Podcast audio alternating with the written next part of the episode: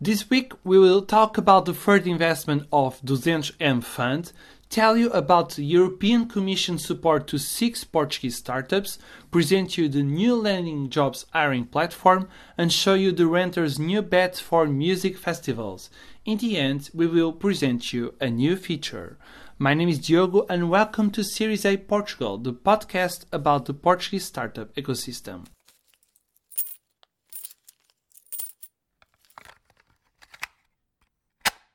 200M, the Portuguese co-funding investment program, announced its third round. It has invested 2.5 million euros in Limb Therapeutics, a biopharmaceutical startup developing solutions for self-immune diseases. This operation was made in partnership with Seventure Partners. Over the next weeks, 200M will announce five new investments in Portuguese startups, always together with Foregner VCs. European Commission is also supporting the Portuguese startup ecosystem. Six companies will receive each one from 1.2 to 1.8 million euros in technical and financial support. This support is being given under the Accelerator project from the European Innovation Council.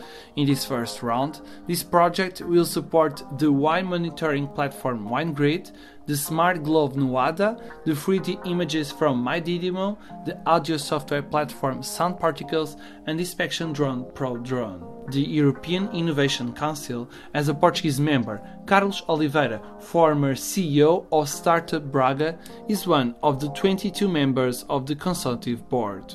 Landing Jobs presented a platform to turn Portuguese tech workers as contractors. Without middlemen, Landing Work is a solution to companies hiring contractors for specific projects. This platform will also manage the payments and help the Portuguese tech workers become contractors. As a contractor, Portuguese tech workers will have bigger incomes and become more flexible.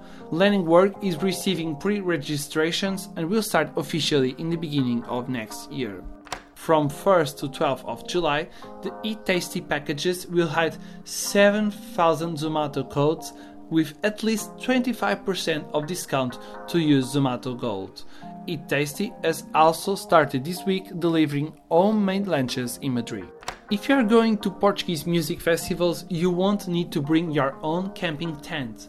Lazy Campers is the new brand from stuff renting platform Renters and wants to provide all the equipment for the music festivals attendees. This summer, Lazy Campers will be in five music festivals: Sumol Summer Fest, Super Bock Super Rock, MEO Sudoeste, Vodafone Paredes Coura, and ZNA Gathering.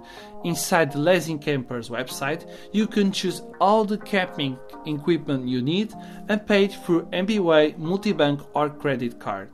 In the first festival day, you pick up the items and you give them back when you leave. These items will be reused in other music festivals. From this week, we will share some hiring opportunities in Portuguese startup ecosystem. The maintenance management platform InfraSpeak has three open positions based in Oporto. A global head of brand, a SDR for the Spanish market, and a fresh native content marketeer. You can check these positions on InfraSpeak's website. We have just finished this Series A Portugal, but we will come back next week for more news about our ecosystem. Thank you for your time and see you next week.